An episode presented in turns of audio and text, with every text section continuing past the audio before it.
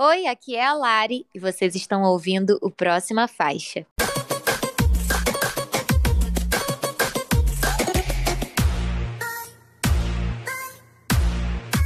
Próxima faixa.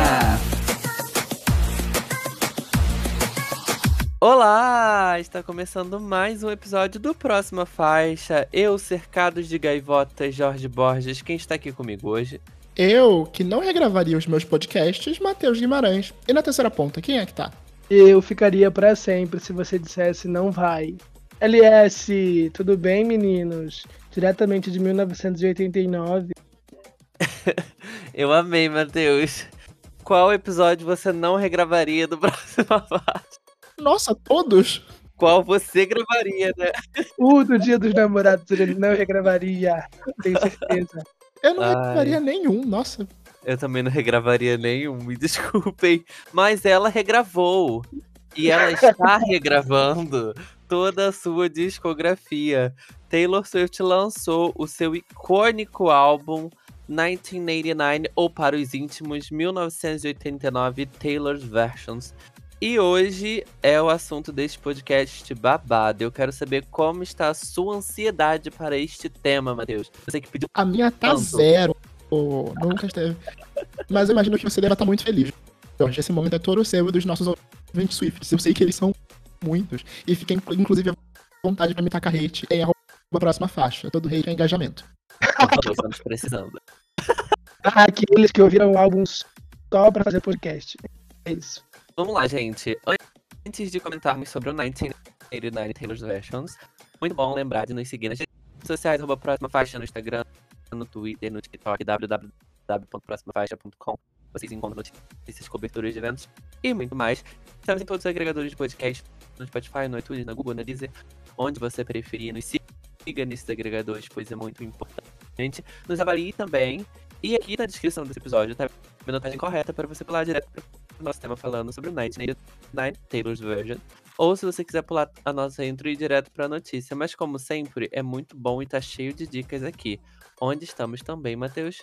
Nós também estamos no selo LGBT Podcasters, que reúne o conteúdo de produtores LGBTs para consumidores LGBTs ou não. E aqui, seguindo a nossa tradição milenar de indicar um podcast a cada semana, tenho mais uma indicação de podcast que fez o seu comeback. O dessa semana é o Conflictos Podcast.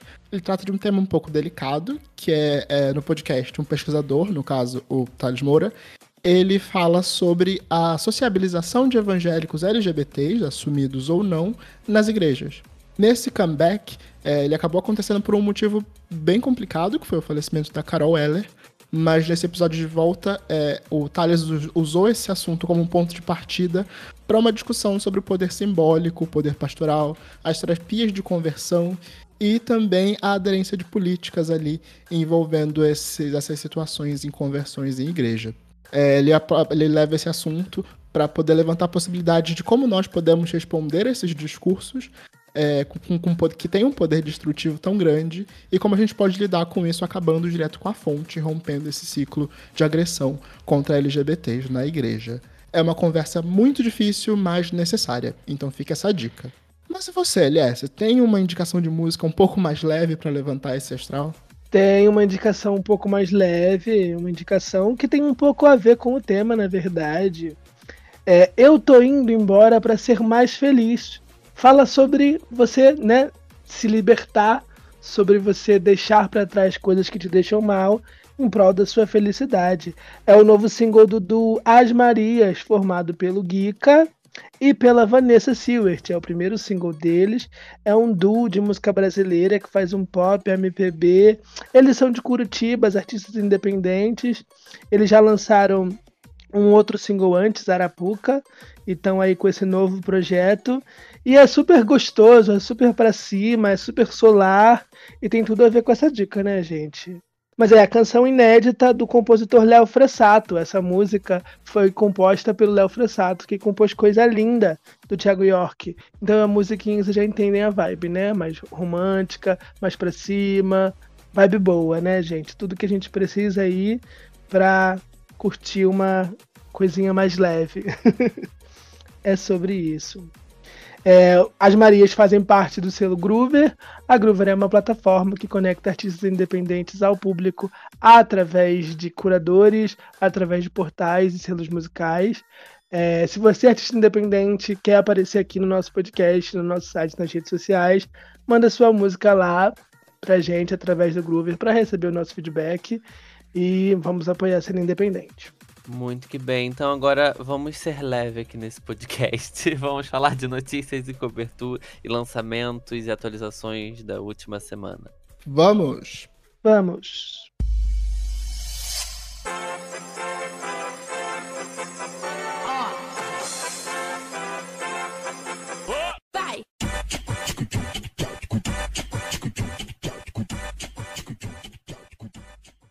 Drags no Funk. Lia Clark lançou seu novo álbum com parcerias de Valesca Popozuda e Tati Quebra Barraco. E Glória Groove lançou o single Bruxaria 3000. Ouvimos esses lançamentos, meninos? Ouvimos. Eu, eu gostei de ver essas duas drags no funk. Eu fico triste de terem sido dois lançamentos polêmicos aí por motivos diferentes. Mas na verdade pelo mesmo motivo, né? Que são gays no caso da Lia Clark, questionaram a quantidade de músicas que entraram nessa segunda parte do projeto. Agora, Lia Clark The Album. Que são quatro músicas a mais que já vieram com clipe, tem interlude. E, e eu gostei muito da forma como ela retrabalhou pro lançamento do álbum. Ela é, reorganizou as faixas de forma que as faixas que estão entrando façam sentido como uma narrativa contínua. As músicas que estão entrando novamente conversam com lados diferentes do funk, assim como ela tinha feito na primeira parte, e ficou tão divertido. Eu super destaco a música com a, a, as meninas, ali a Tati Quebra Barraco e a Valesca Popozuda. Eu acho que é o feat dos sonhos da Lia Clark. São as duas maiores inspirações da drag dela e da música dela. E ficou uma mistura que funcionou muito bem. Mas Matt Marcha, para mim, faz uma dobradinha perfeita com Sereia, o single anterior que tinha feito muito sucesso. E sobre Bruxaria 3000, hein, gente? É. gente, sobre Bruxaria 3000. É, ouvindo a música repetidas vezes, eu, eu tava vendo no Twitter e tava conversando com os amigos também, que ela soa estranho, mas soa estranho igual bonequinha soava pra gente. Que é, na, na, época de bonequinha era uma novidade pra Glória. E agora já não é tanto. A gente já viu a Glória fazendo esse funk paulista, esse funk que é muito popular na zona leste de São Paulo, que lembra muito Raipiranhas, MC Ryan SP etc. Talvez só sou estranho pra gente, porque a gente não tá acostumado com esse tipo de funk. É, mas eu acho que ficou bom. Eu acho que ele é meio que. Não é aquela música que você vai ouvir logo de cara, mas ela funciona. A gente foi pro Halloween da Pablo já. É, adicionando aqui, pulando etapas, a música tocou lá e funciona na balada, sabe? E é como outras coisas funcionam também. Então eu acho que é, a gente vai precisar de mais tempo com esse single, a gente vai precisar de, de, de entender melhor esse projeto do futuro fluxo, mas eu entendi o que, que é a, qual é a proposta. Eu, hum, eu, eu, eu, não sei exatamente se a questão é essa, porque eu não acho que ela foi contra o projeto, ou que ela é contra si mesma, ou que ela tenha feito algo que se destoa muito dos trabalhos anteriores dela. Tá tudo ali. Eu acho que, normalmente, os gays insuportáveis do Twitter só implicaram com um clipe. E ainda mais se comparado às superproduções que ela fez no ano passado. No ano passado ou retrasado? Já não lembro mais. Mas pra leilão e pra a, a queda, é, não tem a mesma, não tem o mesmo, o mesmo apreço visual, não tem o mesmo cuidado que tem os singles, os singles anteriores. Mesmo ter referências bem divertidas. Aí ela tá tratando de uma mensagem muito mais direta, diferente das alegorias que ela tinha tratado antes. E se não tivesse o clipe, se fosse só o funk, o funk, é, se a capa do single fosse só uma bunda, eu acho que não teria tido essa discussão. Então, eu já acho como.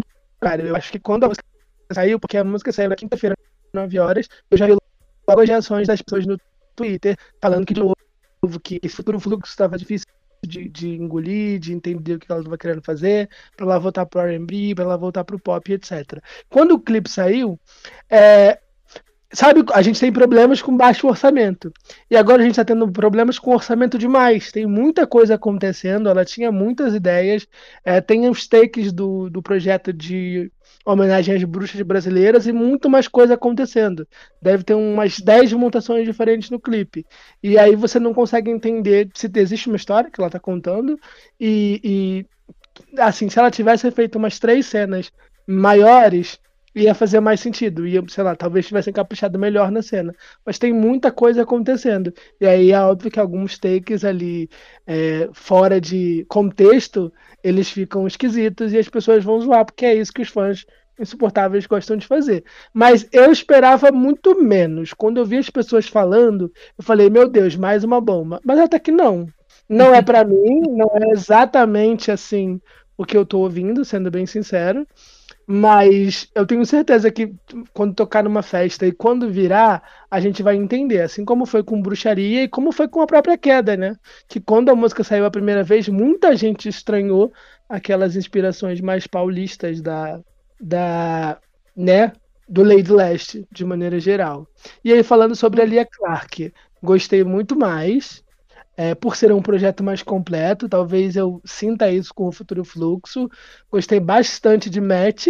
Eu acho que é Match, Match Marcha, não sei o nome da música. é porque tem duas. Match é a fofinha, Match Marcha é a sacanagem. Ah, então eu gostei da Match, que é a mais. Não é fofinha, né, gente? É um álbum todo de funkão, é uma delícia.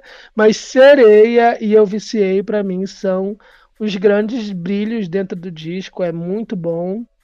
É, é, a Matt, que vem de, logo depois do interlude e vai ali finalizando o disco. Eu gostei bastante de Matt. E gostei muito que o projeto é todo muito grande, né? Tem videoclipes, tem visuais, todas as roupas feitas com perucas, muito funk, muita identidade da Lia Clark. Gostei bastante. Mas vamos lá, Jorge, eu quero saber a sua opinião. Você vai ser a voz da razão, a Minerva, o equilíbrio desse episódio. Não, aquela. é, falando da Glória Groove, eu, eu não me incomodo com as referências, com as questões de funk paulista. É, o que eu sinto é que é uma música muito pro. Não é pro público dela, sabe? Tipo, eu acho que é uma música tentando atingir um outro público, um público hétero. Eu acho que é nisso que, que eu me peguei na música, sabe? Falei assim, o problema não é o funk, porque viado gosta de funk, mas eu acho que eu sinto muito que é essa esse direcionamento, sabe? Ir atrás de um outro público, encontrar um outro público, um público que é hétero, um público que é de não sei aonde. E, e para mim o estranhamento da música é esse. Eu acho que de todo mal a música não é ruim, a produção dela não é ruim. O clipe, eu não sei se tentou brincar mesmo com essa zoação sabe que a música é, mas né, não é de todo mal assim, sabe? Eu acho que são algumas partes que que você fica meio que você estranha um pouco porque eu acho que é isso também, né? É, a Glória vem nos servindo muita coisa boa, muita coisa legal. E, e quando ela lança outra coisa, bem o discurso de Drag Race, bem Drag Race, né? É, a, a, frustração das minhas expectativas é por culpa sua mesmo. Você sempre me entregou excelência. Então, assim, eu busco cada vez mais excelência. E aí, eu, e, e falando do Lady Leste, tem muito disso, né? A, a puta produção dos clipes, das músicas, a composição. Que tudo que já foi apresentado agora do Futuro Fluxo é um direcionamento completamente diferente, sabe? Que a gente não consegue se conectar com ele. Então, acho que o problema tá aí. Mas conhecendo a Glória do jeito que ela é esperta e conhece muito bem a carreira dela e a fanbase dela, eu vejo todo um direcionamento voltando aí pro, pra esse álbum de novo. Já não acredito mais que vai ser futuro fluxo, não sei. Eu acho que vai vir com uma coisa completamente diferente do que tem sido apresentado. E aí sim vai pegar as pessoas, sabe? Aí sim vai. As pessoas. O público dela vai gostar. No caso, a gente aqui, talvez. Falando sobre a Lia Clark, muito feliz, gostei muito do álbum da Lia. Eu acho que combinou super com, com a primeira parte que já tinha sido lançada. Muito mais funk, na verdade, né? Eu gostei também muito da parceria com a, com a Valesca e com a Tati Quebra Barraco. Também gostei muito de Match. Eu acho que deu, uma, deu para combinar, acho que ela mesclou bastante, né, as músicas do EP com as novas ali. Então, de, combinou muito bem, me, me levou o álbum muito bem também, sabe? Eu gostei muito, muito mais funk, muito mais Lia. E tá muito bom, tá muito bom o resultado final do álbum. É isso, meninos. Então vamos de próxima faixa, gente. É, vamos falar de carreira solo, porque Júnior, da dupla Sandy Júnior, lançou seu primeiro álbum solo, apostando no pop e no pop rock. E voltando para você, Jorge, que é o nosso representante fã de Sandy Júnior. Tá bom? Bom, o álbum tá bom. É, é um, eu fiquei surpreso, na verdade, de ouvir um álbum tão pop vindo do Júnior, assim.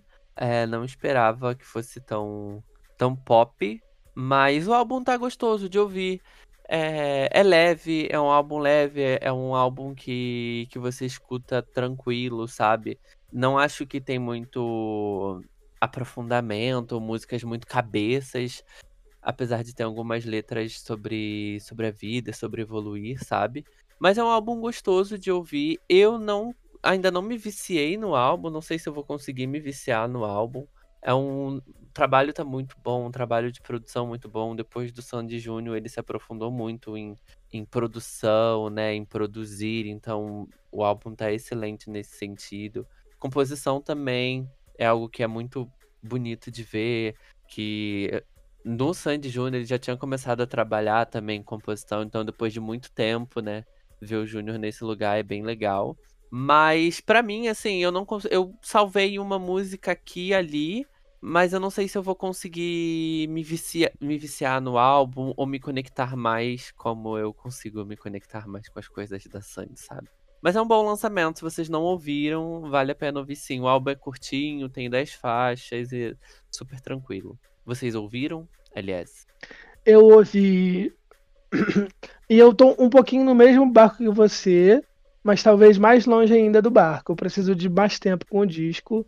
Eu ouvi ali meio que pulando. Estamos gravando esse programa na terça-feira, o álbum saiu no domingo.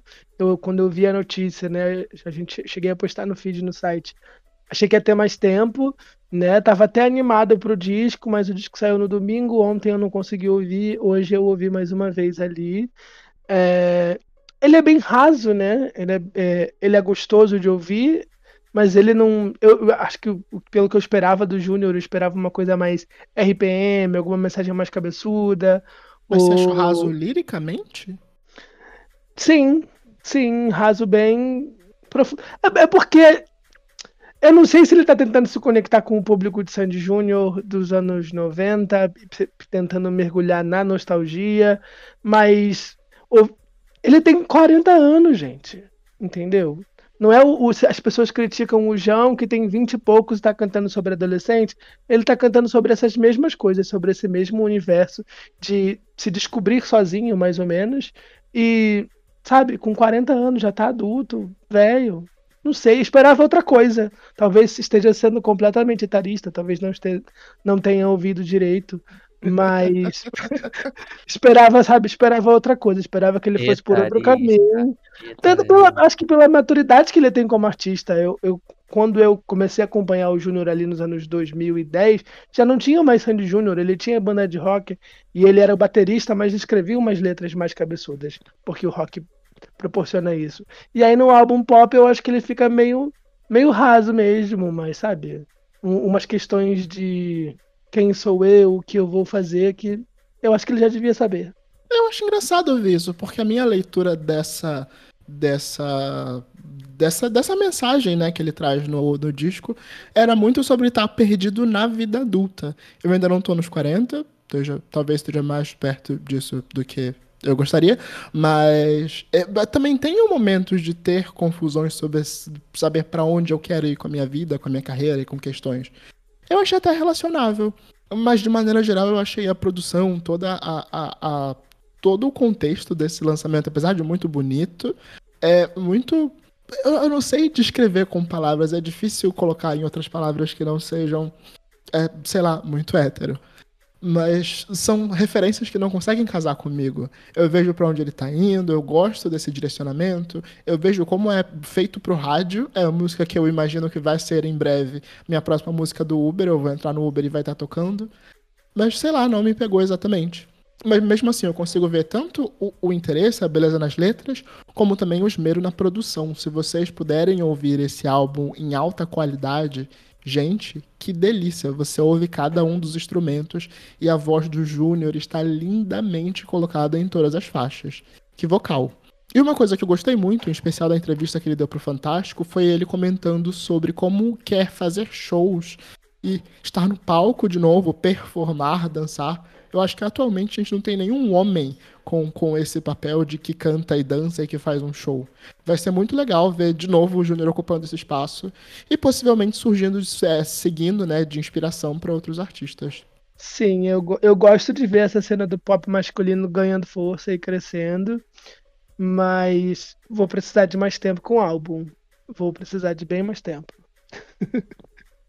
Mas falando bem, vocês têm alguma faixa favorita, Jorge Borges? Alguma faixa que você recomenda? O que, que você achou do clipe?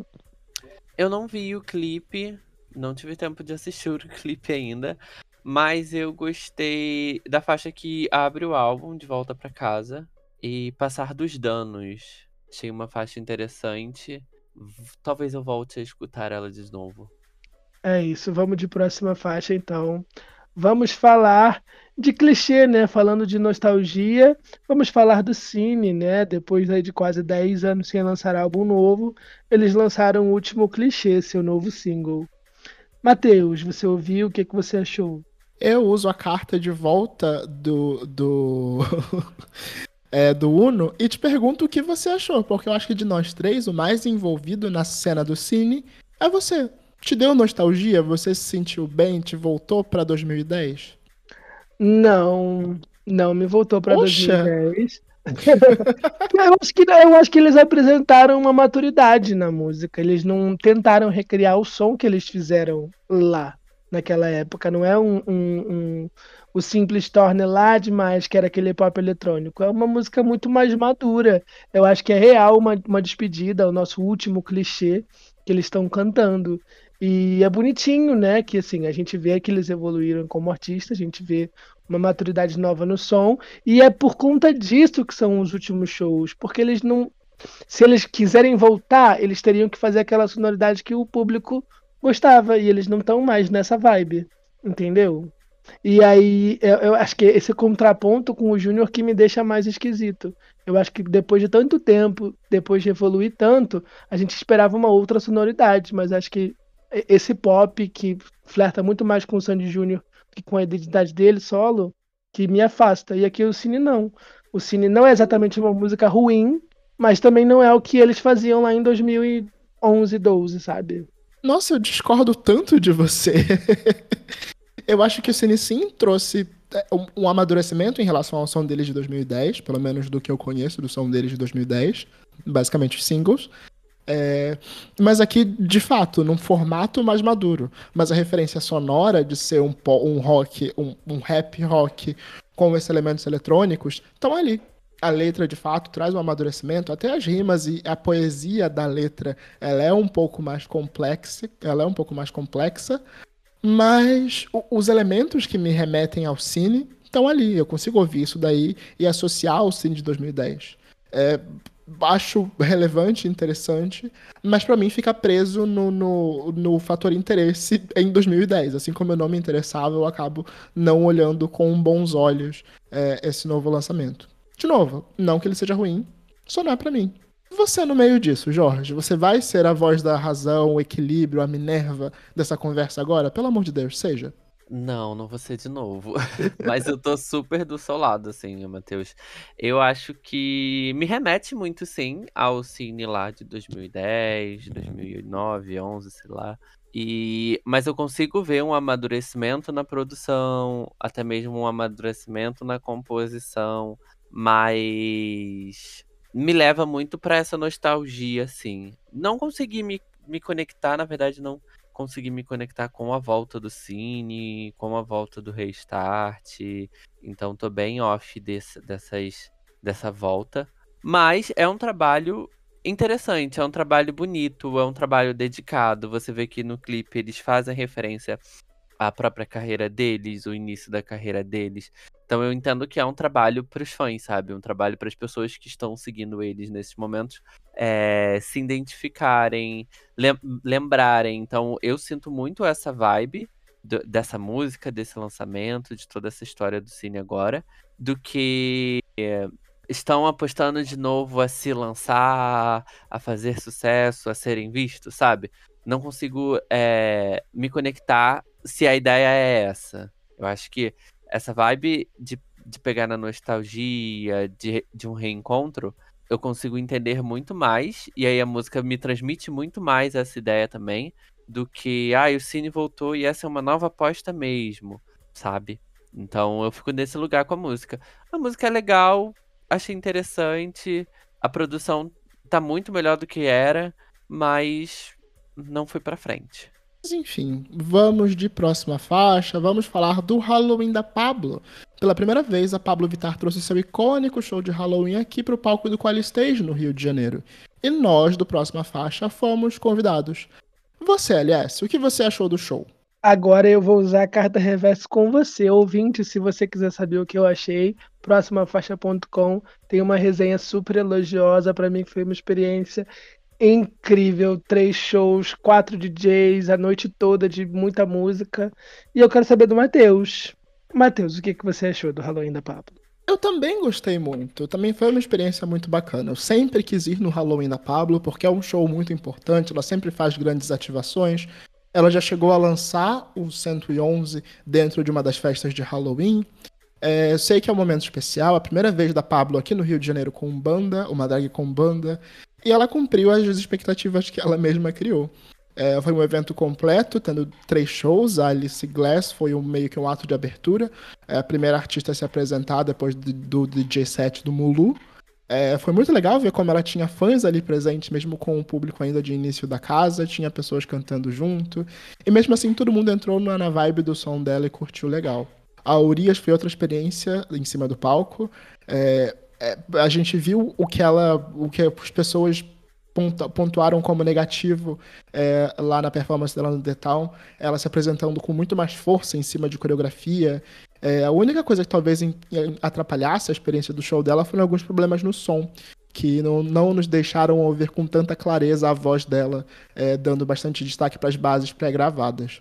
Mesmo assim, não atrapalhou a experiência geral. Foi muito legal ver todo mundo cantando Foi Mal junto com ela, é, ou pirando em alguns momentos o próprio final do show com Intellectual Kant é, é, muito louco. Eu não tinha noção de que essa música era um hit tão grande, mas o Qualistage inteiro estava gritando junto com ela no final desse show. É, e por último, a Pablo é, foi uma experiência ainda maior e melhor do que o que ela apresentou no Detal. Foi um show de duas horas, é, com participações especiais do Canalha, da MC Carol de Niterói também, e do MC Tchelinho, do Heavy Baile, é, todas as participações foram curtas, infelizmente, mas deram tempo de cantar pelo menos uma música própria além do seu feat com a Pablo. É, também enfrentou algumas questões ali com áudio, aqui e ali. Talvez isso tenha atrapalhado um pouco na, na, na, na nossa experiência escutando a banda ali ao vivo.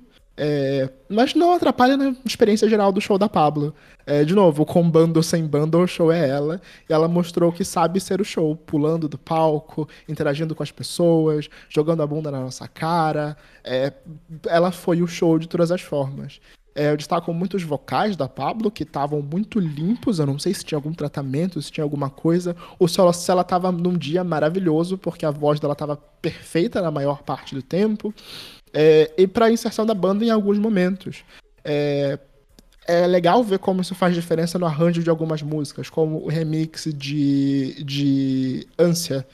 É, é, muito legal ver a voz da Pablo limpa da forma como tava, ver a, a, bateria super ao vivo ali fazendo aquela presença, os metais que também estavam lindos. É, eu gostaria muito de ver mais isso da Pablo e fico muito feliz em saber que o show de Halloween de São Paulo vai ser eternizado em uma transmissão ao vivo pela Dia TV. Então, se você não teve a chance de assistir ao show aqui no Rio de Janeiro, ou não vai ter a chance de assistir o show em São Paulo, ele terá uma transmissão ao vivo pela Dia TV disponível para todo mundo. Fico feliz e animado com isso. É, Vamos lá. Eu, eu vou repetir que eu gostei de tudo. eu acho que foi segu a segunda vez que eu vi a Pablo ao vivo. A primeira vez que eu vi a Pablo foi em 2017. Então eu queria destacar muito a evolução tanto da, na questão de hit, que a primeira vez que eu vi a Pablo ela estava começando, foi numa balada, se não me engano, e aí ela devia ter duas músicas e a maior parte do show era cover, e a música que a gente não conhecia ainda, ela estava para lançar o Problema Seu. E agora não, agora ela faz um show de duas horas com 35 músicas e tudo é hit. Isso é muito legal. É, um show, é um show de hit. É duas horas de show e ela canta hit do começo até o final. Então, Agora em novembro, eu, o Matheus falou que vai ter show lá em São Paulo, mas ainda tem ingresso disponível. Se você quiser, assim, vale muito a pena ir ao vivo. É uma experiência icônica. Tem open bar, tem tudo, gente. Vão que é muito bom. É só isso que eu tenho para falar. Ai, que delícia. Me deixaram com inveja. Mas vamos de próxima faixa. Vamos falar sobre premiação. Adoramos premiação aqui neste perfil. Billboard Music Awards revela os indicados para a edição de 2023 da premiação, com destaques para, claro, Taylor Swift, Caesar, The Weeknd, por incrível que pareça, Miley Cyrus. Para quem vai essa torcida, LS? Para Taylor Swift. pra Taylor E eu tô muito animado porque a premiação vai ser no dia 19 e ela vai estar fazendo show no Rio, Jorge Borges. Então você tem a chance de aparecer no Billboard Music Awards, porque a premiação vai ser elevada a nível global. Então alguns artistas que não puderam estar presentes vão estar recebendo seus prêmios direto do palco e talvez fazendo performances ao vivo na premiação.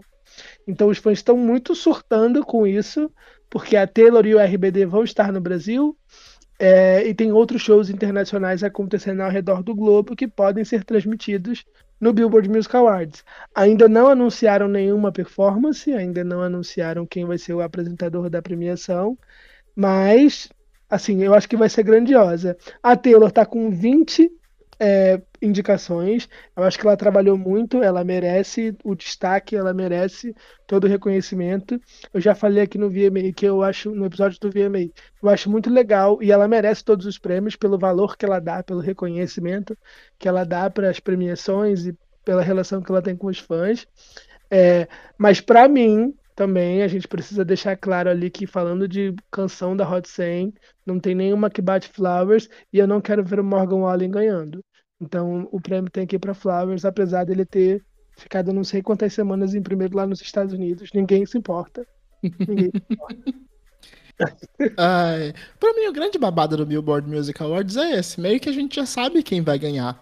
É, ponto principal para premiação é o sucesso dentro da Billboard Hot 100, ok? Que existem outros critérios, algumas, que vota algumas categorias são abertas para votação do público, mas bem, a gente já sabe que a Taylor Swift vai levar muita coisa, que a Miley Cyrus vai levar muita coisa, que o próprio Luke Combs provavelmente vai levar alguma coisa, é, o Morgan Wallen, etc. É, fico, fico animado com essas possibilidades, é, mas tô aí, tô muito mais pelo show do que pelo prêmio. Sim, e o Billboard Music Awards não é uma premiação com voto dos fãs e nem da academia. É uma premiação da Billboard que destaca os destaques nos charts. Então a gente vê aí toda semana várias contas de charts é, apontando as pontuações, falando quem está em primeiro lugar, quem está em segundo, terceiro, quarto. Então essas mesmas contas já revelaram que, tipo assim, quem são os favoritos de acordo com os status da Billboard para estar tá ganhando em cada categoria. Vamos acompanhar então o Billboard, né? Não sei se realmente vai acontecer uma performance. Seria muito legal. Brasil, pros gringos se morderem, pros Swift gringos se morderem. Mas não sei, vamos esperar. Acho que leva bastante coisa mesmo, né? Tem bastante. Enfim, teve bastante coisa que aconteceu. Eu vi que ela não disponibilizou o valor arrecadado da turnê para categoria de turnê, acho que foi na Billboard, né? De turnê mais lucrativa, ela não disponibilizou, então ela nem vai concorrer nessa categoria. Sim, é o Highest Grossing, ela tá concorrendo, mas a Billboard que coleta os dados lá de maneira independente. E aí ela ainda não divulgou o box office, aparentemente. Porque ela vai fazer uma segunda leg nos Estados Unidos ano que vem. É, gata, mas ela já tá bilionária. Segundo a Forbes e a Bloomberg, ela é a primeira artista a ficar bilionária apenas por conta da música. Outros artistas são bilionários, como Rihanna e Beyoncé, mas é por conta de investimentos e negócios, né? A Beyoncé tem a Parkwood e a Rihanna tem a Fenty Beauty e um monte de loja de calcinha. A Taylor não, é apenas música e show. A Mas vamos de próxima faixa. Chega de falar de Taylor Swift aqui no, no- nas notícias. Já temos um tema, um tema principal pra ela. Ah, então vamos falar dela, da mulher em mim. Britney Spears lançou a sua autobiografia e fala muito sobre carreira, família, sobre a sua tutela. E aí, meninos, vocês recomendam essa leitura? Vocês terminaram o livro, o livro todo? Matheus. De nós três, eu fui o único que terminou? Vocês ainda não, vocês ainda não terminaram o livro? Não, não terminei o livro. e aí, desde quando a gente falou que a gente não ia fazer este episódio sobre Britney Spears, eu falei, ah, então não vou ter pressa pra terminar. Sim, é, é, é aviso de gatilhos, né? Aviso de cuidado para quem for ler. É um livro bastante delicado. Ela fala sobre muitos assuntos delicados, como depressão, como abuso familiar, como abuso psicológico e várias outras questões. Então, se você for ler, leia aí com cuidado, leia no seu tempo. Não precisa devorar o livro para saber das fofocas. Se você quiser saber as fofocas, os portais de notícias já postaram várias fofocas na internet. Mas o livro como um todo, ele é bem pesado. Então, se você for ler, lê aí no seu tempo e lê com cuidado, porque não vale a pena o desgaste mental só para você entender o que está acontecendo. Né? E ainda tem muito mais coisas pesadas para estar contando. Ela já divulgou uma segunda parte do livro para o ano que vem.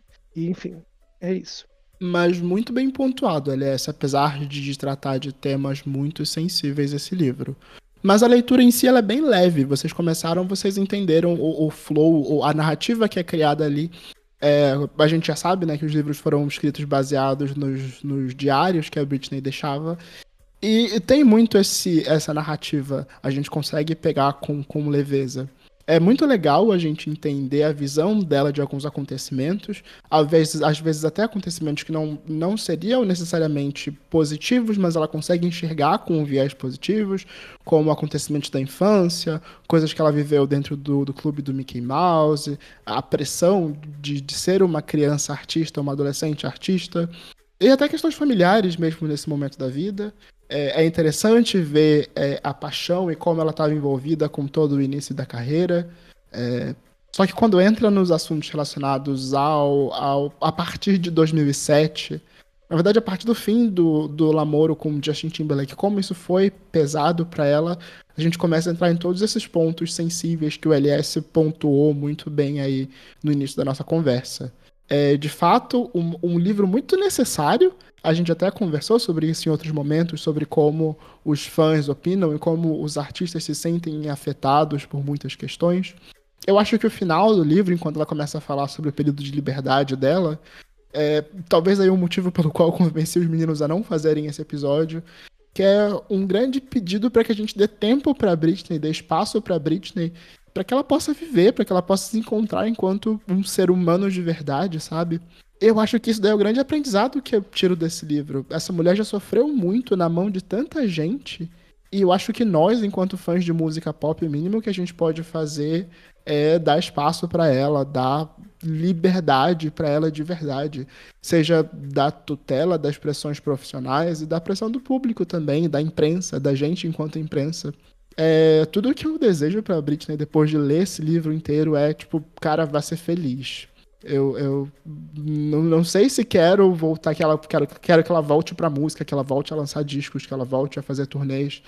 Eu só quero que ela seja feliz depois disso tudo. Mas enfim, acho que eu pesei o rolê. vamos pra próxima, vamos falar de outra coisa. E é isso, gente. É, vamos falar de Taylor Swift, vamos falar do 1989 Taylor's Version. Bora.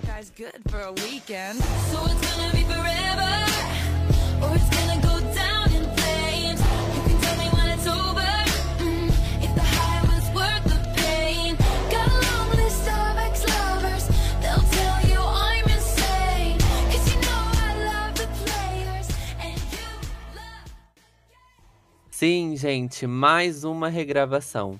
Taylor Swift libera sua aguardada versão do 1989, um dos maiores projetos de sua carreira. Com cinco faixas novas, o álbum quebrou o recorde de maior estreia na história do Spotify e encheu os fãs de nostalgia. O que achamos da nova versão? Aumentou a nossa ansiedade para os shows no Brasil? As faixas do cofre complementam o álbum? Podemos esperar mais su- surpresas nessas regravações? Vamos lá, meninos, vamos começar. Já são quatro discos gravados e temos um favorito? Do Jorge eu sei que é o Red TV, mas eu quero saber do Matheus. Matheus, o 1989 entra aí na sua lista de favoritos de regravações? Hum, talvez sim. É, eu acho que de todos os álbuns da Taylor Swift regravados até agora, o 1989 é o que eu tenho uma conexão mais profunda. Muito porque é o mais, talvez o mais popular ali nessa virada da, da- dela pra música pop de fato. E foi o que eu mais notei diferenças e, sinceramente, as diferenças me agradaram. É, gostei do que ela mudou dentro desse disco. É, vocês sentiram isso também? Eu fiquei muito preocupado porque eu achei que quanto mais tempo fizesse que ela fez os discos, maior seria a diferença por causa da maturidade vocal, mas não. Até agora o 1989, que é o álbum mais recente, depois do Reputation, foi o que eu mais senti diferença em relação à gravação original. E aí eu fiquei muito preocupado com o Reputation. Porque eu acho que os sentimentos ainda estão ali vivos, muita coisa é muito atual. Foi um lançamento muito importante para ela, o primeiro lançamento pop, né? Então eu acho que tem muita coisa muito que, apesar de já ter nove anos que o álbum saiu, existe muita coisa muito atual ali que tá muito presente para os fãs e tá muito presente para ela. Então, apesar da nostalgia, eu sinto que aqui foi onde ela mais sentiu o peso da regravação. Nossa, essa comigo? conexão que você faz, cara? Porque, pra mim, a, a minha a leitura que eu tinha feito dessas mudanças eram, um, a- as mudanças vocais, ok? 10 anos fazem muita diferença, e boa parte das músicas aqui apelam muito pros agudos. Blank Space é muito aguda, Shake It Off é muito aguda. Talvez a Taylor Swift tem o desgaste natural da voz, mas eu não sei se ela bebe ou se ela fuma. E é mais difícil alcançar os mesmos agudos. É, e talvez, um, como uma segunda possibilidade, que eu- talvez aqui eu acho mais real, é que a Taylor Swift está pensando também no- na popularidade do disco. É, talvez pelo menos duas das músicas mais populares dela, Blank Space e Shake It Off, estão dentro desse disco. Ele com certeza vai ser um dos mais reproduzidos entre as regravações. É, até porque já tinha até música aqui que já tinha sido lançada antes pela demanda publicitária por ela. É, talvez trabalhar com uma- alguma diferença mais notável fosse interessante para aumentar o valor de replay dessas músicas, não? Tô viajando, Jorge. Não, eu acho que faz sentido isso mesmo. Eu acho Finalmente que... eu falei alguma coisa que faz sentido. Gente, Não, eu acho que faz sentido mesmo porque é muito notável, né? Eu acho que de todas as regravações, essa é a regravação que você mais nota a diferença. E não é em uma música, é em todas as músicas, é no álbum inteiro. É, tanto que teve muita reclamação sobre isso, as pessoas falaram muita merda sobre isso. Mas é muito notável é, a diferença que, por mais que seja pequeno ou não, como que mudou, sabe? E aí talvez possa ter sido realmente é, não só pra, pra regravar, né, e ser dona das masters, mas pra chamar essa atenção também do público, pra mostrar talvez um amadurecimento é, tanto da Taylor quanto de Jack Antonoff, que foi que foi que produziu o álbum na época. Então é muito perceptível e isso realmente chama atenção, isso realmente chamou atenção, sabe? Não acho que, na verdade, pra mim, algumas músicas foram bem estranhas num primeiro momento. Eu ainda tô, na verdade, numa balança, assim, sabe? Do, do que eu gostei, do que eu não gostei, do que é bom, do que não é bom. Mas, porque, porque eu acho que é exatamente isso. O álbum, ele me pegou muito diferente. Porque, apesar de ser o mesmo álbum, ele soa diferente. E um diferente que é muito interessante, porque ao mesmo tempo que ele soa mais ser um pop mais maduro, ele soa ser um pop que é um pop mais comercial, sabe? Eu acho que é um álbum pop que ficou mais pop. E... Sim, sim. E a eu gente conversa sei. muito sobre a evolução que ela mostrou com o folclore, né? E aí quando ela volta pra esse pop bubblegum pop, a gente fica, hum, tá, Mas vem né? cá. Muitas dúvidas, Jorge. Você abriu muitas janelas com esse comentário. Primeiro, é, quais foram os comentários negativos que você notou a partir das, dessas, dessas diferenças nas versões? Até onde eu consegui acompanhar, mas ok, talvez eu esteja na superfície dos Swifts, todo mundo tava olhando com uma visão muito positiva sobre as mudanças que ela tinha feito. É, elogiando mesmo, descaradamente. E, de novo, não vendo nenhuma problemática em nada. Você tava olhando aonde? Claro, foi tão gritante assim? A orelha do Jack Antonoff deve ter saído da, da cabeça dele. Porque o que falaram do coitado, que ele estragou Nossa, o álbum, que ele é um merda, que ele não sei o que, que ele não sei o que lá. Sendo que assim, o Querido lançou, é, produziu o álbum original. O Querido vem produzindo todos os álbuns, os últimos álbuns da Querida. O Querido também produziu Reputation quase do Então, início. é, mas o, o que ele produziu do Reputation foi Delicate, né? A galera queria Não, Me Do.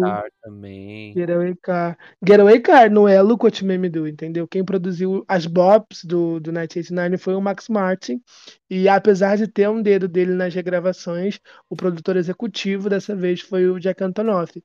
E eu acho que o que mais pesou aqui é que, pelas contas que eu vi o pessoal fazendo na internet, é que o 1989 Taylor's Version provavelmente foi regravado no mesmo momento que ela estava gravando o Midnights. Então ficou uma influência muito grande, principalmente nas Isso faixas do também. cofre.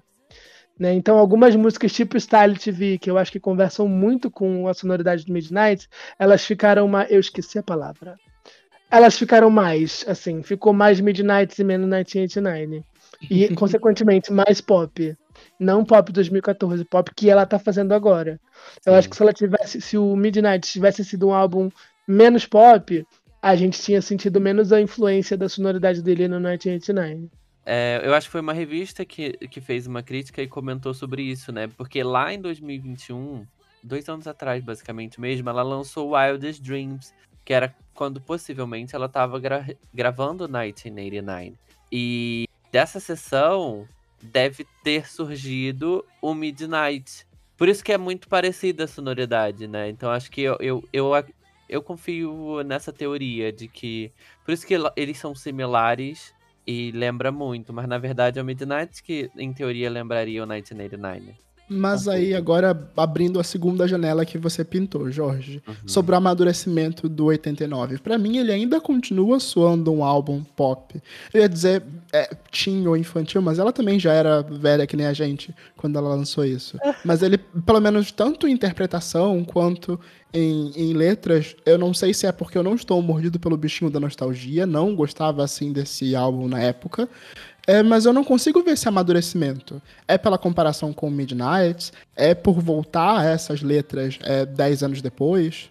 Ah, eu acho que é, é um pouco disso tudo mesmo. Eu acho que talvez o amadurecimento vem muito mais é, da Taylor e a interpretação dela na- nas músicas. É, no vocal dela, que tá diferente, que tem estado diferente. Eu até comentei esses dias com alguns amigos e falei, gente, essa mulher, ela vai ficar rouca, hein? Porque cada vídeo da turnê que eu vejo, ela tem forçado tanto a voz dela, que eu fico, olha, essa gata aí vai ter um problema nessas cordas vocais. Nos acho- agudos? Ah, e em tudo. Você vê vídeos da turnê, vê vídeos de Cruel Summer, você vê como que ela parece forçar a voz, sabe? Eu acho que isso traz uma diferença. É, é bom e é ruim também. Eu tô falando do lado que fica legal, fica interessante, mas eu falo de um lado mais preocupado, tipo, "E olha como ela tá forçando tanto essa voz num show de três horas, isso é preocupante. E, e eu acho que o amadurecimento também tá nisso, nesse controle que ela tem com a voz dela agora em como ela trabalhou em algumas músicas diferentes. Acho que é muito notável isso em I Know Places, naquele And We Run, que foi bem comentado, a galera gostou bastante disso, que ela reproduz o We Run que ela fazia na turnê do 1989, que é com gritão e tal, não sei o quê. Então eu acho que o amadurecimento do álbum talvez venha nessa releitura de que já se passou por uma turnê onde era experimentado algumas ideias e agora depois de tanto tempo poder olhar pra trás e falar, "Ai, mas eu queria ter feito assim, então agora eu consigo fazer assim, sabe? E aí eu acho que eu sinto um pouco desse amadurecimento. Também na produção, porque a produção tá muito mais clara, tá muito mais limpa. Você escuta literalmente todos os instrumentais que estão ali acontecendo naquele momento, sabe? Ai, nossa, esse era um, um ponto que eu queria muito comentar sobre esse álbum. É, mais do que regravado, a gente já tinha notado essa clareza maior nos instrumentos é, em relação aos álbuns anteriores. Eu lembro que isso no Red era muito notável, como a gente conseguia ouvir os instrumentos com mais clareza, mas aqui comparando a versão anterior e a versão atual, parece que o álbum foi remasterizado inteiro. Parece que é um disco muito antigo, parece que é um disco de 79 Sim. e foi remasterizado. Sim, parece que eu tô ouvindo um, um, um áudio em 4K, não sei. Um... E, e é Uma legal ver como isso daí acrescentou ao álbum. As harmonias que ficam muito mais claras em Shake It Off é, é muito bonito. Isso também fica muito notável em Clean. É, é muito legal ver como essa limpeza no som, essa, essa maior clareza no som muda a experiência da música. Eu não gosto. Você nem nota, fala a gosto. verdade. Não, noto, eu noto. Eu, eu tava procurando aqui a palavra, mas é isso, acho que a produção ficou muito mais etérea, principalmente nas faixas do cofre, mas quando você vai ouvir a música original e a versão atual, você vê o vocal muito mais límpido e maduro, você escuta os, os instrumentais, você escuta cada instrumento com muito mais clareza e acaba perdendo. Para mim, é, a, a, a coisa de regravar, de ter o direito da própria música, era também para não ouvir não dar dinheiro pro, pro Scooter, pro Scott, para quem quer que esteja dono das masters agora, que parece que doaram e não, não sei mais com quem tá. Nem eles, acho que nem os fãs sabem, só a Taylor sabe. E aí, é, pra gente não ouvir as antigas e ouvir o que pertence a Taylor. E eu, sabe, eu vou voltar pra ouvir, Style principalmente, eu vou ouvir o original, gente. Desculpa, Taylor? Eu acho que. Ah, pode falar. Não, eu acho que pra regravar, no, no começo, o primeiro que ela regravou, eu senti quase diferença nenhuma. E eu acho que agora, principalmente no, no Speak Now e no 1989, que ela já viu que faz sucesso, que os fãs estão do lado dela, ela tá se permitindo experimentar mais com as regravações. E aí melhorar a qualidade do áudio, é, incluir coisas, fazer vocais diferentes. Eu acho que acaba perdendo o propósito ali das, das regravações.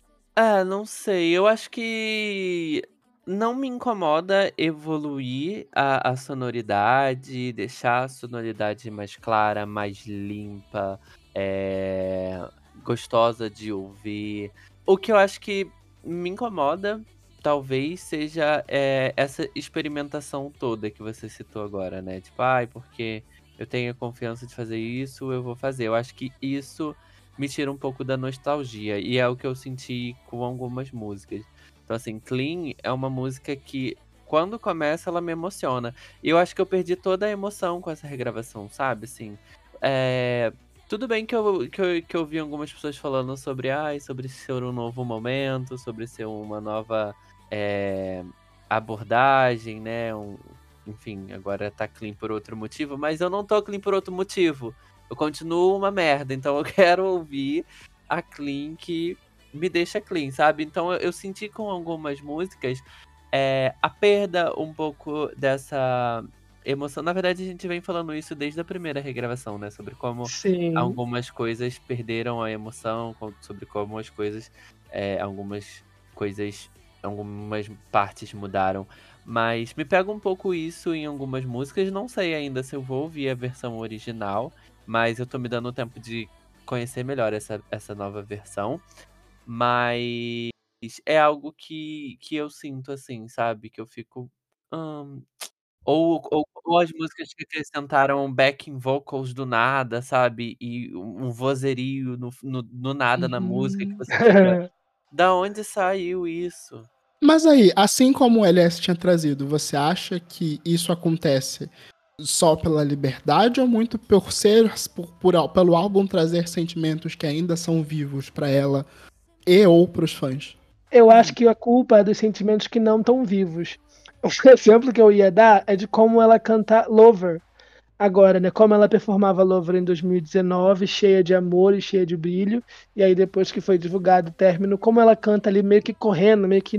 Sabe, se ela fosse regravar essa música, que perdeu o brilho, que perdeu o encanto pra ela, ela ia sabe, essa emoção que ela tá agora ia impactar na regravação. E eu acho que é isso que acontece. Style é uma das músicas mais bonitas do 1989. E aqui meio que você não, não tem mais a mesma emoção no vocal, não tem mais o mesmo significado para ela. E eu acho que com esses discos mais recentes, isso vai ficar mais perceptível. É, eu, eu sinto um pouco disso também. Eu, eu, não, eu não acho que fazendo a regravação ela se encontra no mesmo lugar, entendeu? Na verdade, é, é toda uma ressignificação porque tá fazendo isso e porque tá cantando essas músicas agora, sabe? Não é mais, ah, Styles não é mais sobre o Harry Styles, Styles é sobre ela, a música ser minha. Então, muda, eu acho que por isso que a gente sente essa mudança na entonação, sabe? Acho que por isso que a gente, pelo menos eu sinto muito essa diferença na, na emoção, ou quando eu busco a emoção agora e eu não encontro ela tão, tão à flor da pele quanto você escuta a versão original e você sente ela à flor da pele, sabe? Não sei se isso é ruim, se isso é bom, se isso é uma expectativa minha mesmo, sabe? Mas estamos aqui pra isso. Agora deixa eu fazer meu momento LS e perguntar pra vocês, que nesse universo de músicas que mudaram, que não mudaram, vocês conseguem apontar uma favorita e uma não favorita, uma desfavorita? Oh, hum, não sei se é uma desfavorita no momento. Eu vou falar do álbum original sem excluir as novas faixas, tá? Sim, Não sim. sei se. é, excluindo, na verdade, as novas faixas. Não sei se. Se eu odiei, mas eu tô me conectando com Clean ainda. Eu não, não, eu acho que não foi é, a melhor regravação pra mim até o momento. Styles, apesar de parecer muito diferente, eu acho que você se envolve muito com ela ainda. Ah, eu gostei da regravação de How You Get the Girl. Eu acho que, que fica bem. Ficou bem parecido com o original, ficou gostosa de ouvir. Ela tem muita coisa acontecendo ali no instrumental, no fundo, que você consegue pegar. Ah, eu gostei também muito da versão de Won- Wonderland. Ah, achei interessantíssima como ficou. Ela parece ter elementos diferentes na música também, que me, ao contrário de, de Clean, me pegou aqui, sabe? Me, me fez olhar mais pra ela. É uma música que eu já gosto muito, que eu sempre gostei. Então eu acho que ficou muito bem. No geral, acho que as músicas ficaram muito boas, assim, sabe? Acho que com, com o, costume, você vai se. Com o costume não, com o tempo você vai se acostumando com, com essas novas versões, com essas novas diferenças. E aí eu acho que acaba sendo um pouco. é, passando despercebido que alguma coisa foi alterada, sabe? E você, LS? Eu acho que todas as faixas icônicas eu gosto menos. E aí eu acho que ela mudar uma música que é muito icônica, que a gente tem muito, muita conexão, ouviu muito, tocou muito, causa um certo estranhamento. Mas eu acho que as faixas que não foram tão populares na versão original, ficou legal elas encontrarem a gente em um outro momento. Eu gostei muito de Wonderland, eu gostei muito de I Wish You Would, eu gostei muito de é, New Romantics. é, Você tem um ponto, sabia? O que não te pegava agora te pega mais. É, Não, eu- eu, acho acho que, que- tem um Eu acho que como não é uma música que foi single na época e que os fãs tinham um apego, a gente ouve agora e sente que eu acho que não tinha não tem o mesmo o mesmo peso para ela, né? Talvez sejam tal- talvez sejam temas menos polêmicos, menos complicados de lidar e aí ela consegue recuperar aquele sentimento e sei lá, ressignificar style é forçar um pouco a barra. Entendeu? A gente sabe que é uma música sobre o hairstyles, que foi um singão na época, que teve um mó fofoca, que foi número um por não sei quantas semanas. Então é, a gente ouvia ela não sentindo a mesma coisa e uma música que ela performou tanto e que foi tão comentada, tem um impacto. Agora, Wonderland, que há pouco tempo ela regravou para ser trilha sonora de uma série, então ela ressignificou, mas tem um ressignificado, uma coisa especial, já não era uma música tão grande. E as outras músicas também, tipo You Are in Love, que ela deu uma entrevista para Apple Music falando que a música era sobre o relacionamento da Lina com o Jack Antonoff, que quando ela conheceu ele, ela, nossa, ela conheceu uma menina apaixonada. Então ela fala sobre o relacionamento dos dois. E é uma música que é, foi alimentada. Ela sabe quando ela olha para eles e ela vai cantar essa música hoje, ela tem aquele sentimento aliment- alimentado. Então é um, um brilho com- do tempo. Talvez se eles tivessem terminado, a música não tivesse o mesmo brilho, ela não tivesse a mesma força para cantar. E aí eu acho que as músicas que ela são mais etéreas, falam sobre temas mais diversos, não são exatamente sobre ela, ela performa melhor. Eu sinto assim.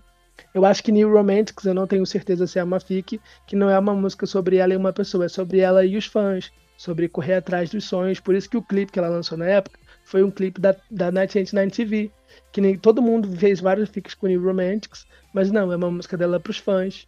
E aí ela cantando a música hoje, ela tem o mesmo brilho, ela tem um brilho até maior. E você, Matheus, você ouviu? Você sentiu alguma coisa? Se conectou? Estranhou? Claro que eu ouvi, eu tô aqui comentando há um tempão, pô. É, o que eu destaco muito mais é sobre a voz dela. Talvez isso daí tenha me feito me envolver mais com algumas músicas. Eu acho que nas músicas que tem um registro muito agudo, tipo Blank Space, é, não gostei tanto da regravação porque dá a impressão de que ela tá se esforçando para alcançar esses tons e não tá chegando lá.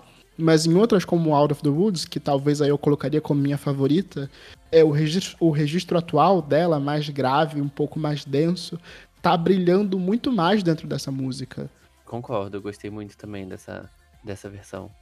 É, foi o último single da era. Me, me sinto estranheza, mas mais uma vez, é uma música que ela fala sobre.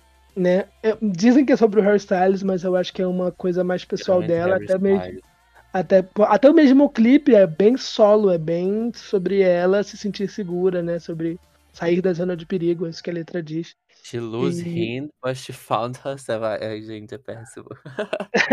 Ah, é, é cafona, mas é bonita, né? Ela perdeu ele, mas ela encontrou a si mesma. E de alguma forma, isso significou tudo. Enfim, mas vamos falar das faixas do cofre. Vamos falar das faixas do cofre. É, Jorge, você tem uma favorita? Você acha que ela realmente escreveu essas músicas na época do 1989 ou são descartes do Midnight?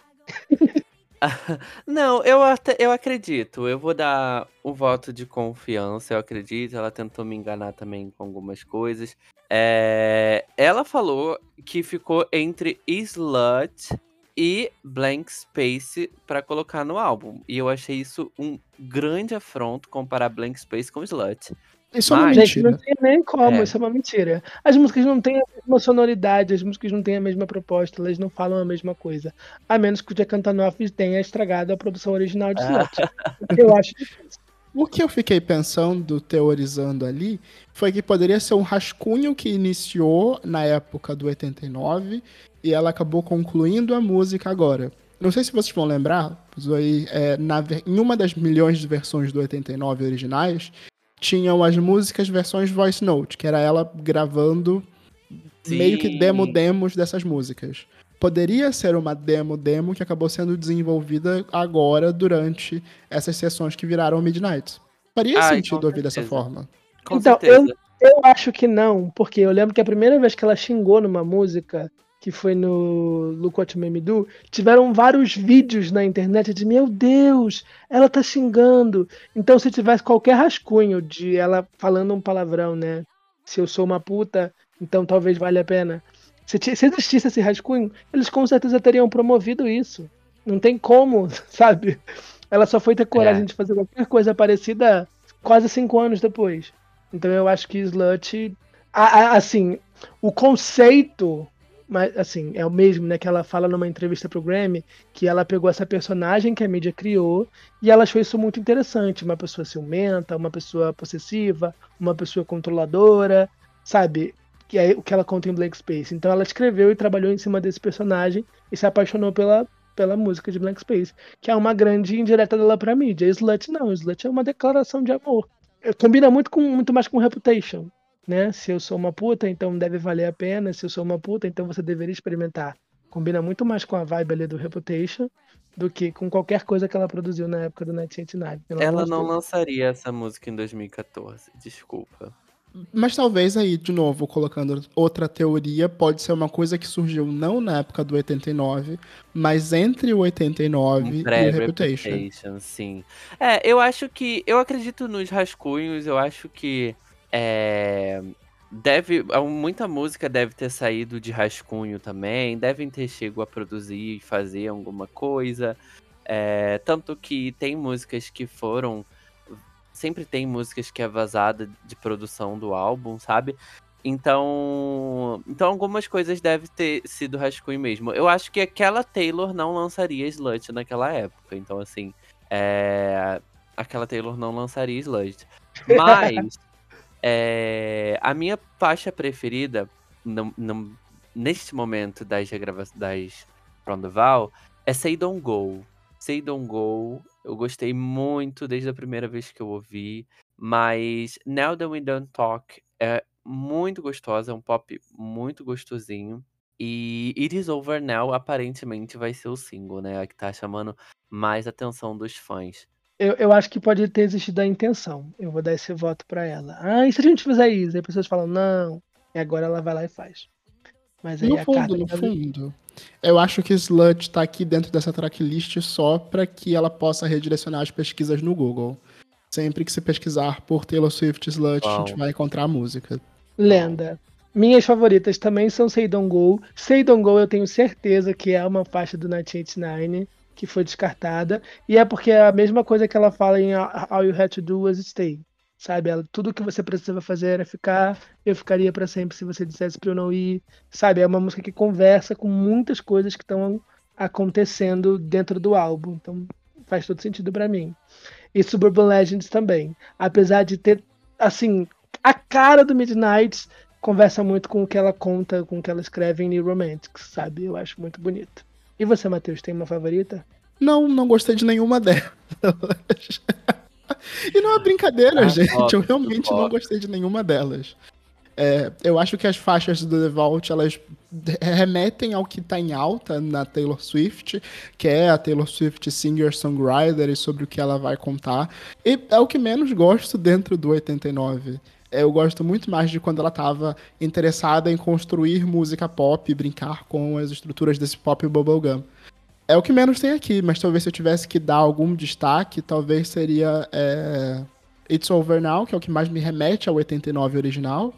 É, mas é inegável o sucesso de Now We Don't Talk. É, Quer dizer, perdão, de Say Don't Go, que é o grande babadão, escrita pela Dionne Warren, é o sucesso. Possivelmente um próximo número um da Taylor, mas vamos lá, fazer o quê? Ah, eu gosto. Eu acho que é uma boa aposta. E depois de- eu ouvi primeiro o, o As From the Val. E aí eu tive muito essa percepção de Midnights, né? De ideias e tal. Mas eu acho que quando você escuta o álbum todo, é, essa referência, na verdade, a gente precisa falar que o Midnights é, é referente ao 1989, né? Mas você consegue entender eu acho que faz sentido as músicas novas com, com a nova é, repaginação, com a nova roupagem que as músicas tiveram, sabe? Eu acho Quando que no- você ouve o álbum inteiro, né? Quando, quando ouve você o álbum inteiro, ouve o álbum ali. todo. Isso, você ouve o álbum todo, você, você até entende que a nova roupagem das músicas talvez tenha sido feita para se encaixar nas novas também, para se encaixar nessa sonoridade 1989 Midnights, mas é inegável a referência também, né? É inegável você não não direcionar a ideia pro Na- Midnights porque poderia poderia ser também, poderia estar ali também. né? Acho que os dois álbuns estão no mesmo universo. E até olhando para uma questão comercial, faz sentido que essa associação seja feita nesse momento. Depois do sucesso gigante que Anti-Hero fez ao longo de todo o ano, com toda a exposição que a Taylor Swift está tendo ao longo desse momento, remeter ao trabalho dela que mais remete é, ao, ao sucesso atual é o que faz sentido.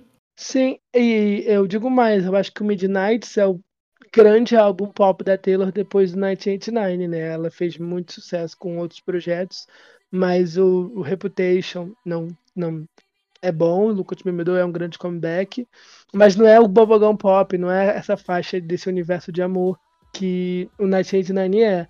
E aí o Lover ninguém gosta, vamos ser sinceros, apesar do sucesso de Cruel Summer hoje. Eu acho que se Cruel Summer tivesse sido o lead single, teríamos outra Taylor Swift hoje, mas não. Muito por conta do, do flop do, do Lover, que foi ter uma canção número um agora, por causa de todo o sucesso da Taylor Swift.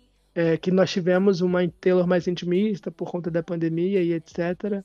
É, ela tinha muito medo, né? Ela fala nos documentários do New Americana e Miss Americana e um outro documentário, que eu, acho que é da, da própria Reputation Tour, que ela tinha muito medo de, de estar envelhecendo e, sabe, perder todo esse status de artista pop, né? E toda essa questão da, de como as mulheres são tratadas no pop, ou eram. Estamos vendo uma cena pop atualmente dominada por mulheres mais velhas, isso é muito bom.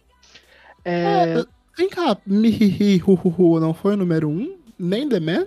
não, todos foram barrados pelo Old, Old Town Road. Me Ela tentou. Ela tentou salvar o recorde da Mariah Carey quando o Old Town Road completou 15 semanas, igual ela fez com Despacito, mas ela não conseguiu atingir o primeiro. A música foi massacrada tanto pela crítica quanto pelos fãs. Tanto que ela até mudou o Hey Kids Spelling Fun, que não existe mais, na regravação do Lover. né? Mas You Aí Need to Calm Down pegou um sim, se eu não me engano. Não pegou, foi barrado também por, por, por Town Meu Road. Deus, a pobre. Só quem pegou. O único número um do Lover é Cruel Summer agora.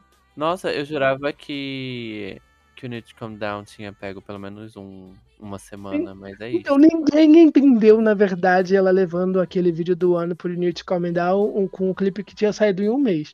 Mas ela tá ali coladíssima na MTV desde então e ninguém vai criticar. Mas aí, Saudão da MTV, pagou, levou.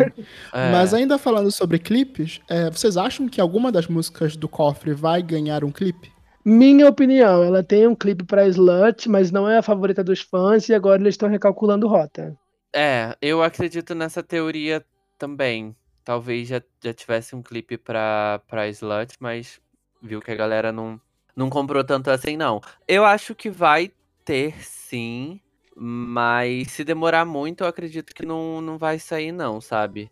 E pior, se demorar muito, ela vai se barrar dela mesma e vai ser a primeira regravação a não ter uma canção número um.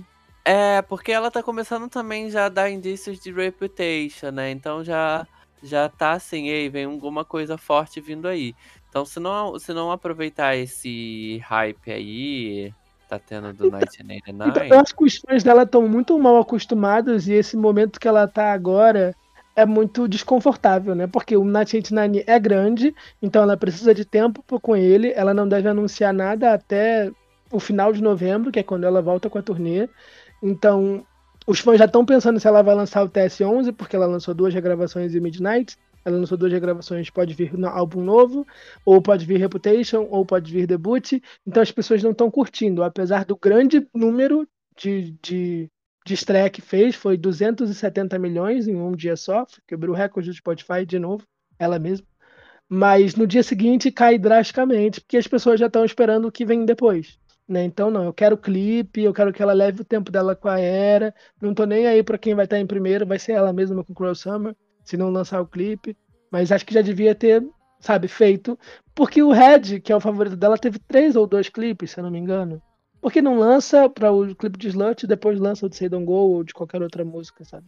Mas eu acho que o Nat Nine vai emocionar, ela vai fazer muita coisa ainda. É, talvez, talvez ainda tenha, talvez aproveite esse final de ano pra, pra só trabalhar o 1989, né? Eu acho que seria um, um pouco de alívio também, assim. Uma tentativa de não saturar a imagem dela. Ai, sim, porque já tá sa- saturadíssima, me desculpe falar. Ah, mas tá, tá saturadíssima pro bem. Tá saturadíssima pro bem. Ai, eu não sei de não. acordo com-. Ah, De acordo com os cálculos, aí ela vai ser artista número um do Spotify, tirando o The Weeknd depois de mais de um ano. E acho que faz sentido, né? Levando em consideração como as plataformas funcionam, ela investir em mais lançamentos, né? Já que ela tem lançamento para fazer. E eu aproveito para perguntar, vocês já conseguem vislumbrar algum tipo de próximo passo para Taylor Swift? Vocês acham que ela pode já anunciar ou já começar a criar, tentar criar algum hype em torno do Reputation? Ela Falta já só tá o criando. Reputation e o, e o e o- debut, e o- self-title. Ela já tá criando, meu amor. É, ela já tá criando, já tá sendo feito. Eu acho que, na verdade, ela vai deixar pra vir grandona mesmo com, com Reputation. Eu acho que. Porque, enfim, é onde tem a escolha dos fãs, onde a galera ama. E aí vai aproveitar aí o, o 1989 pra fazer uma coisa mais menina, mais tranquila, sabe? Mais leve, mesmo que faça lançamentos de clipes e tal. Mas tenho pra mim, eu acredito que ela vai vir. Não vim grandona afrontando, mas vim grandona, tipo, ela veio grandona com o Red, sabe? O Red ela veio grandona. Veio com vários clipes, veio com muita entrevista, veio com filme de 10 minutos, foi em premiações, blá blá blá blá blá blá blá. Eu acho que ela vai deixar pra vir grandona do, do mesmo estilo Red com o Reputation. Mas eu queria muito que ela viesse grandona como debut. Eu, eu discordo. Eu acho que levando em consideração o que ela fez no ano passado, no ano retrasado, na verdade, ela veio minimalista ali com o Speak Now, e aí ela veio grandona no Red. Aí ela veio Fearless. no, com- no Fear- Foi o Fearless e o Red, né? Isso. Speak Now ela lançou esse ano, o Speak Now teve dois dias de, de duração. Coitado, meu Deus, meu filho. E aí ela veio com o 1989. Pra ela não ter lançado nem clipe até agora, eu acho que ela vai render, pelo menos até o final do ano, pra em janeiro ela, sabe, começar os próximos passos. E aí, levando assim, essa- essa- o que, os movimentos que ela própria tá fazendo, eu acho que faz sentido ela lançar o debut primeiro, pra ser uma coisa mais minimalista, e depois vir grandona no Reputation. Eu acho que é o Mas- conceito. Eu acho que ela não vai lançar o debut agora, porque vai ser o. Eu resgatei o meu nome, sabe? Eu vi um tweet que falava disso. Como é que era? Não sei se tá nos meus favoritos. Mas era falando assim, ai. é, resgatei o meu ano de nascimento, vou resgatar a minha reputação e por último, eu resgato o meu nome. eu achei tão clichê, mas é exatamente isso. Acho que vai ser exatamente isso, sabe? Tipo, porque tanto que no, no, no do Now ela fala que ah, esse álbum é. Eu sempre pensei esse álbum como o meu álbum. E aí agora no 1989 ela fala do ano do lançamento dela, né? Que. Como é que é? Ela retoma o ano do lançamento dela, alguma coisa do tipo. Então, eu acho que é muito condizente essa narrativa, né? De tipo, ai, tanto me destruíram da minha reputação e, e a minha reputação agora quem, fala, quem dá as ordens sou eu. E por último é o meu nome, é o que me pertence, é, é o que sou eu, é o meu nome, sabe? Então, eu acho que faz sentido. Eu acho que fecharia mais bonito também, daria um fim nessa regravação, começando no Caltrin, terminando no Caltrin. Então, mas aí você acha que. Aí é que a gente já tá teorizando. Você acha que por conta dessa, de- dessa possibilidade dela vir grandona no Reputation, que é um álbum que tem tanto significado, o 1989 vai ter um lançamento mais morno? Eu acho, eu acho. Morno no um morno fearless, sabe? Que. Se bem que ela divulgou bastante Fearless antes do Fearless lançar. Mas eu acho que vai vir um pouco mais sutil. Eu acho que vem, vai ser mais sutil. Então, assim, ainda tá se decidindo um single, sabe? Então, assim. Ah, eu estou decidindo qual vai ser o single. Eu acho que se fosse pra ser sutil, ela fazia igual ela fez com o, o, o último que ela lançou, que ela lançou o clipe num dia, dois Não, dias depois. Não, não foi sutil. Isso daí, gata, foi descaso. Não, ela lançou um clipão grandão, cheio de easter egg, lindo, e aí é vida, que segue, sabe? É, Eu acho então, que foi 1989 descaso. Eu acho que ela tá dando o tempo do 1989, quando o álbum fizer uma semana vem o primeiro clipe, e aí depois vem mais uma semana outro clipe, sabe? Eu acho que ela vai trabalhar o 1989, que o 1989 foi muito grande. E boatos de que ele vai superar o original. é, Vai ser a primeira regravação a superar o original em número de vendas. Tudo bem que foram 62 versões diferentes, cada fã comprando duas versões de cada versão. Pausa uma pergunta muito importante. Jorge, você já comprou as suas? Eu sei que você Não. fez todas as Polaroids do 89. Ainda não comprei o. Eu vou deixar chegar no meu. Já- na verdade, já chegou no site gringo, né? Mas eu não tenho dinheiro. E eu acabei de comprar o vinil do Speak Now, então pera aí, vamos com calma. Vamos deixar ele terminar o parcelamento da The Eras Tour. Quando terminar o Não, parcelamento. é, eu já terminei o parcelamento da The Eras Tour. Eu só falei que eu, eu falei, não vou comprar o 1989 agora, não. Vai esperar um pouquinho. Mas eu. Vai que ela lança uma versão deluxe, né? Porque quem comprou na hora se lascou. Que no dia de manhã ela lançou o deluxe com Kendrick Lamar, então o pessoal teve que comprar de lançou novo. a, vers- a outra versão da A Target. versão com Tangerine, né? É, com Sweeter Than Fiction, amei. Vem que um deluxe aí, um negócio com mais música, com clipe, né? A gente nunca sabe o que a Lourinha vai fazer. Sim, Enfim, gente, vocês acham que falta falar alguma coisa sobre a era de Taylor Swift? Falta falar que eu quero a Taylor Swift na cadeia. Ah, isso eu quero desde sempre. Quero a Taylor Swift na cadeia, gente. Dominando todas as premiações. A menina lança mais álbum, ainda tem mais álbum pra lançar. Eu não aguento mais. Vai Ah, ter eu- episódio do Reputation? Vai ter episódios do, do Reputation Taylor Swift. Vai ter, não tem o que fazer. Mas assim, é o terceiro episódio da Taylor Swift que a gente lança. Desabafo. E o povo tá ouvindo. E o povo quer ouvir. A gente quer ouvir, mas assim, eu tô bem saturado da imagem. principal- Principalmente redes sociais, assim, ai, onde um monte de gente falando merda, onde um monte de gente falando besteira, dando Jorge, opinião. Mas eu vou ser bem sincero, a culpa é sua, sabe por quê? Porque no começo do ano, quando ela lançou o Midnight, estava descansando, não estava fazendo nada, você estava falando, ah, porque ela não faz nada, que ela é mercenária, que ela só aparece para pegar dinheiro dos é- fãs. Mas, mas E ela aí, Ela tá isso. fazendo, ela ouviu você agora, tá fazendo turnê, tá lançando álbum atrás de álbum, lançando clipe, e você tá aí, ah, a, Não, não é sobre isso, é sobre as pessoas que estão consumindo, sabe? É sobre essa bolha, esse entorno. Acho que a problemática pra mim é essa. Eu tô super gostando do que tá acontecendo, dos lançamentos. Mas tá. As... Nossa, enfim. Você, É ouvinte do Próxima Faixa, Ácido, pode ir lá nos episódios de janeiro e fevereiro que o Jorge estava falando. Ah, porque ela não faz nada, queria que ela fizesse alguma coisa, tem regravação para lançar e ela não lança. Agora tá aí reclamando, tá vendo? Porque gay é assim. Porque quem é Oh, pode Deus. Mas enfim, temos um episódio. Eu não aguento mais falar de Taylor Swift. Pra mim chega. Temos um episódio. Temos um episódio, conta pra gente qual é a sua faixa do cofre favorito. Beijo. Tchau, tchau, gente. Até Tchau, semana gente. que vem. Até semana que vem. Bye.